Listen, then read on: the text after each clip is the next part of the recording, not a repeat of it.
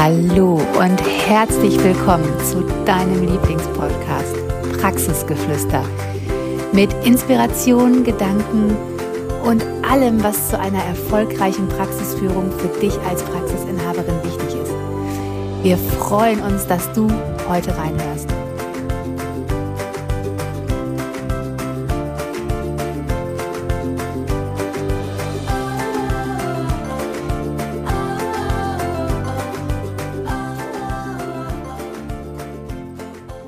Hallo und herzlich willkommen zu einer neuen Folge Praxisgeflüster, dem Podcast für alle Praxisinhaberinnen, die ihre Praxis wirtschaftlich, weiblich und erfolgreich führen wollen. Und mega cool, wir haben eine neue Folge für dich, eine ganz neue Folgenreihe. Und ich freue mich, Jessica ist heute auch wieder dabei, dass wir mit dir jetzt die nächsten Folgen über das Thema sprechen, von dem Mädchen für alles zur erfolgreichen Praxisinhaberin.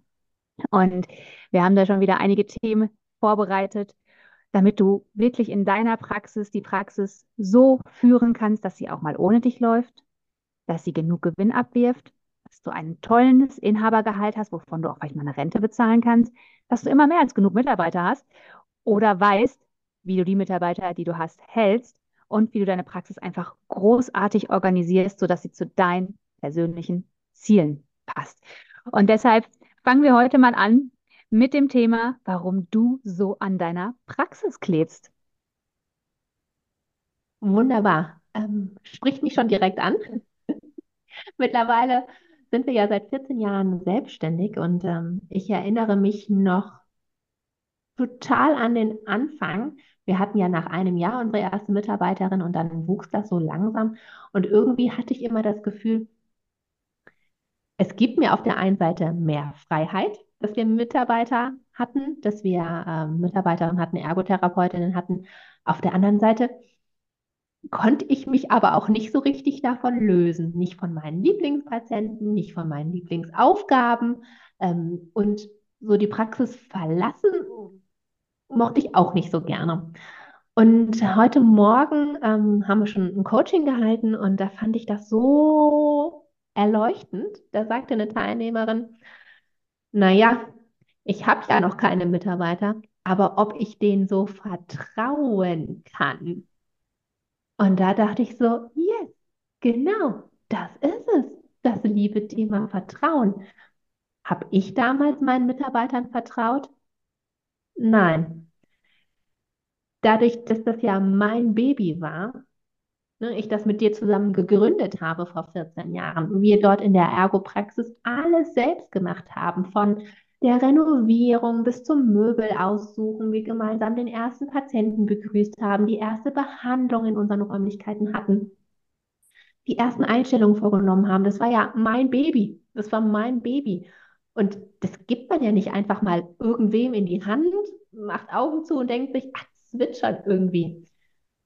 Und ich hatte am Anfang genau diese Vertrauensprobleme, weil ich nicht davon ausgegangen bin, dass es jemand so gut weiß wie ich, so gut kann wie ich oder so gut macht wie ich. Und deswegen ähm, habe ich tatsächlich am Anfang total an meiner Praxis, in meiner Praxis festgeklebt und man hat mich da auch nicht rausbekommen. Hat aber mich nicht glücklich gemacht, weil ich mir ja Mitarbeiter eingestellt hatte, um mehr frei, also mehr Zeit zu haben für andere Dinge, damit ich ja wachsen konnte. Das wusste ich natürlich noch nicht so reflektiert wie heute. Aber ich wollte mehr Zeit haben, denn auch Mitarbeiter haben bedeutet ja mehr, mehr Führungsverantwortung. Man darf im Hintergrund noch viel mehr Dinge erledigen. Und ich wollte mich auch weiterbilden zur Unternehmerin hin. Und wenn man natürlich, so wie ich, ganz, ganz doll in der Praxis klebt, kommt man keinen Schritt voran, weil du klebst wirklich wie mit Kaugummi an den Schuhen in der Praxis fest und du bewegst dich nicht vorwärts und nicht weg und nicht nach links und nicht nach rechts. Und ähm, dadurch gibt es keinen Fortschritt. Ja, das stimmt. Und ja, man hat ja auch immer dann dieses Gefühl, oh Gott, wenn jetzt ich meine Patienten abgebe, nachher kommen die nicht mehr. Nachher sind die unzufrieden. Dann haben wir keine Patienten mehr. Dann kommt kein Geld mehr rein. Und deshalb, ich mache es einfach lieber alleine weil dann ist das auch sicher. Und dass diese Sicherheit ja aber eigentlich nur dieses Gefühl, das vermeintliche Sicherheit, die man dann hat, dass es ja nur aus einer Angst heraus ist, war mir gar nicht, gar nicht klar. Und wichtig ist aber, gerade am Anfang führen wir ja alle kleine Praxen. Die meisten fangen ja nicht mit 20 Mitarbeitern an, sondern die waren bei den meisten wächst das Team ja stetig und kontinuierlich an. Und irgendwann musst du aber als Praxisinhaberin Aufgaben abgeben weil dein Tag hat auch nur 24 Stunden und du willst ja, dass deine Praxis sich weiterentwickelt, dass sie wächst. Und damit meine ich nicht, dass du jetzt noch 100 Therapeuten einstellen musst, sondern dass sie, du darfst sie auch zukunftsfähig aufstellen. Sie darf sicher wachsen, sie darf vielleicht finanziell wachsen, weil gerade am Anfang sind wir ja mit ganz wenig zufrieden. Da brauchen wir ja nicht viel. Da nehmen wir uns ein bisschen was raus, was überbleibt.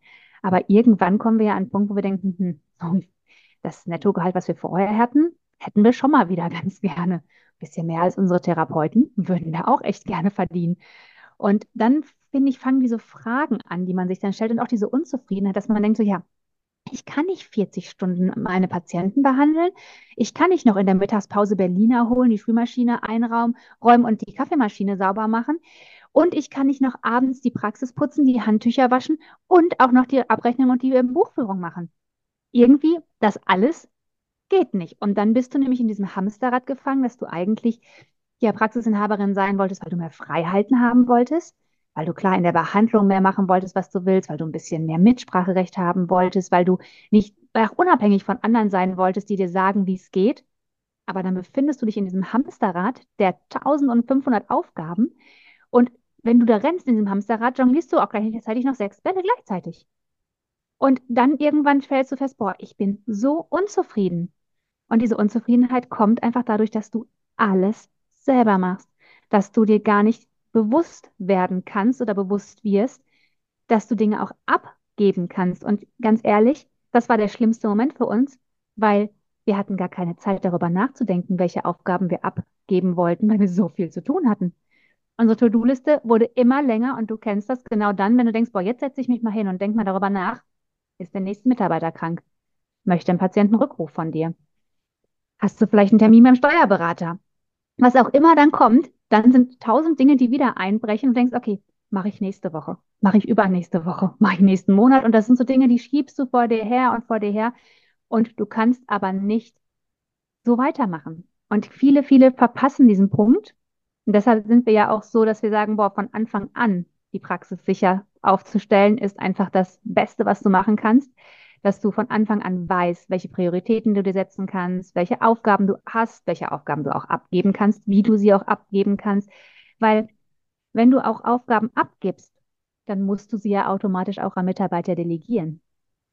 Und auch das war ja für uns eine Challenge. Ich weiß noch, Jesse, klar, wir wollten Aufgaben abgeben.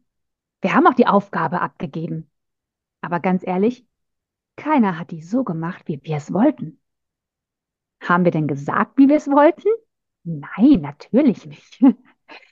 Und vielleicht erkennst du dich jetzt wieder und denkst so, ja, das bei mir auch so. Ich habe jetzt schon hundertmal gesagt, dass sie das und das jetzt machen sollen und dann kommt das, die machen das einfach nicht so.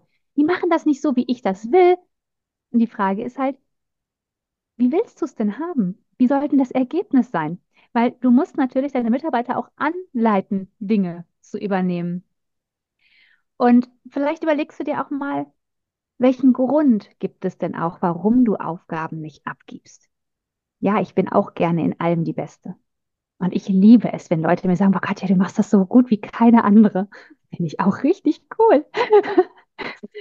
Ich habe aber gelernt, wenn ich alle Aufgaben so gut mache wie keine andere, dann mache ich sie auch alle. Und ich weiß, das kennst du auch, Jessie, oder? Nein, ich komme ja jetzt gar nicht, äh, nee, ich erkenne mich darin gar nicht wieder.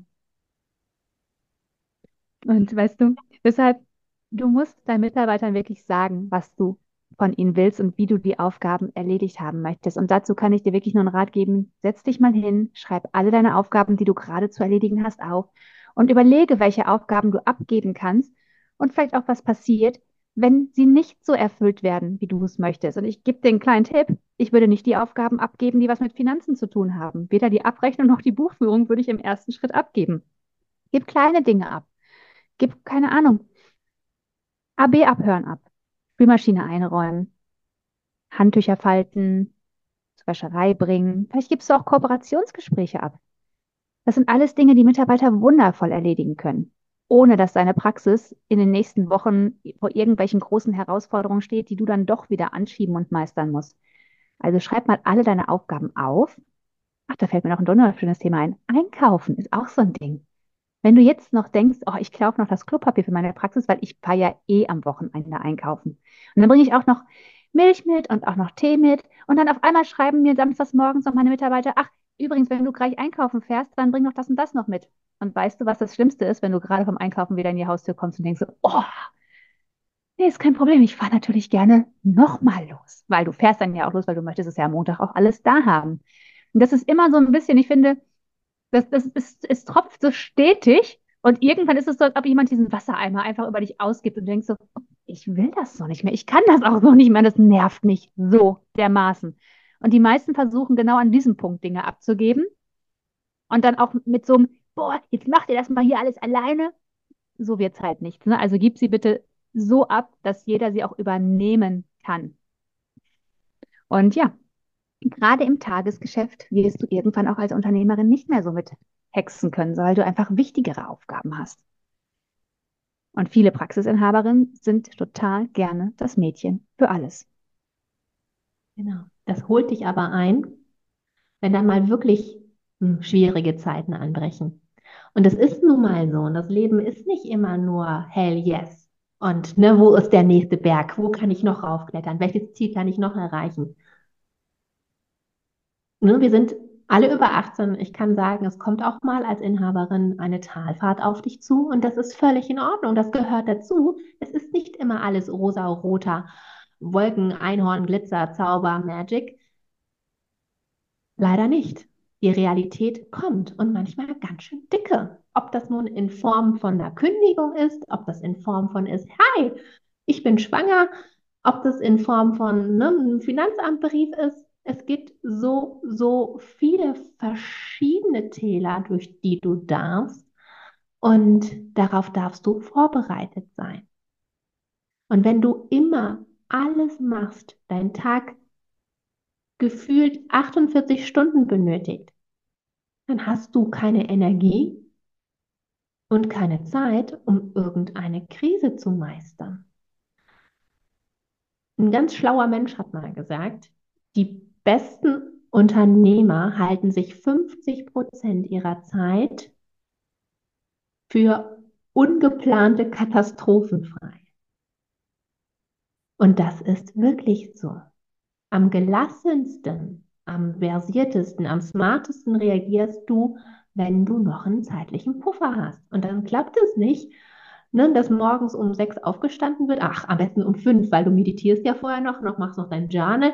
Um sechs stehst du auf, machst die Kinder fertig, machst die Brote, bringst alle zur Schule, zum Kindergarten etc., rast in die Praxis. Auf dem Weg dahin hast du für alle Teilchen gekauft, damit ihr auch ein schönes Team habt. Du kommst rein, nur 15 Anfragen kommen auf dich zu. Gleichzeitig behandelst du die ersten drei Patienten.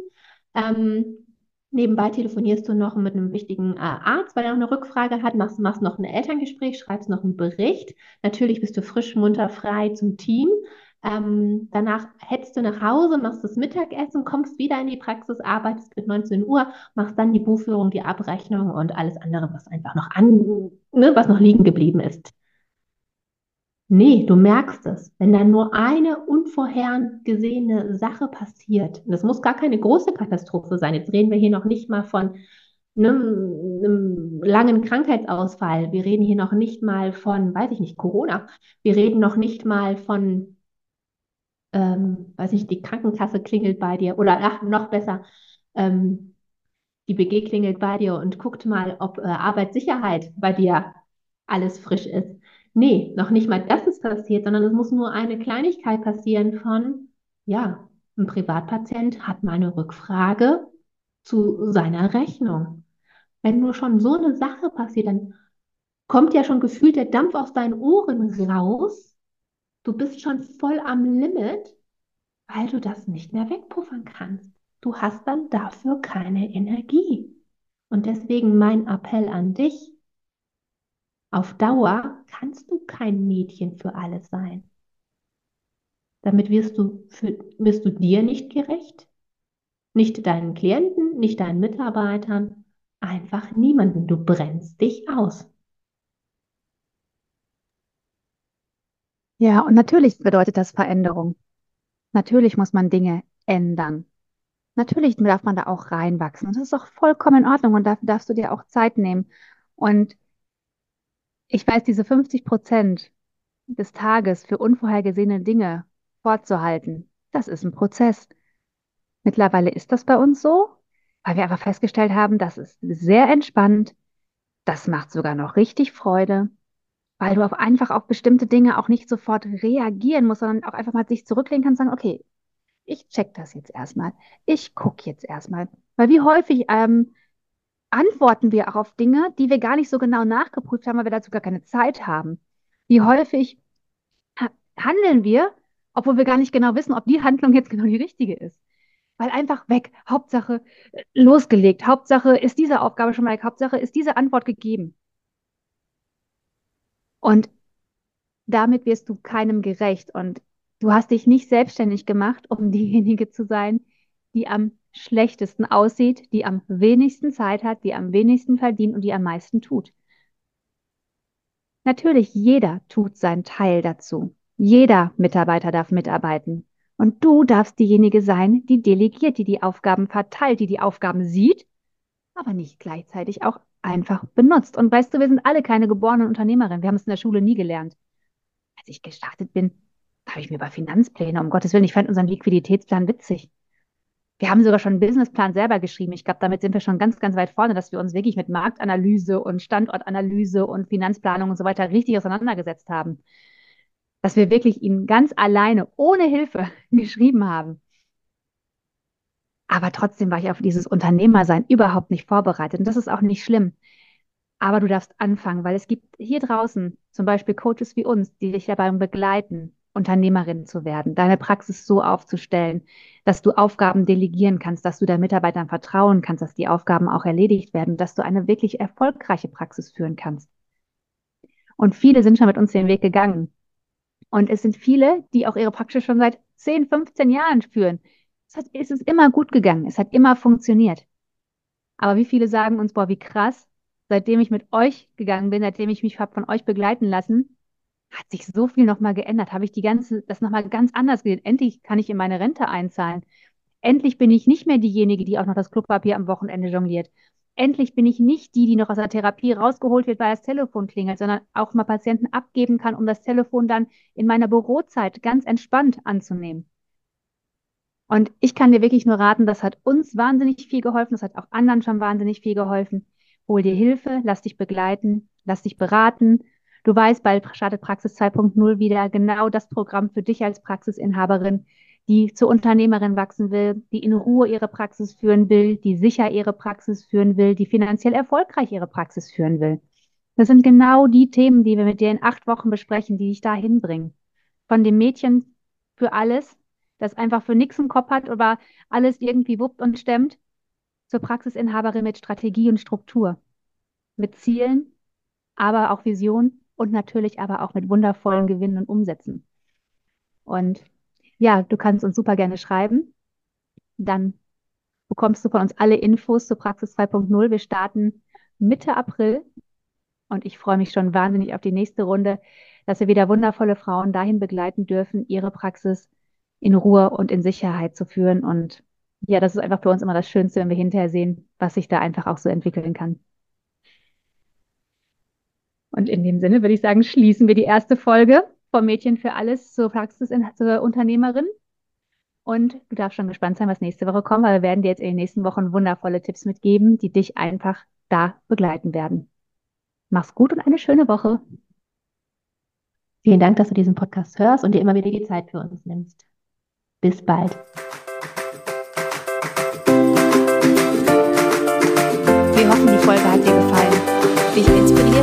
Inspiriert und zu anderen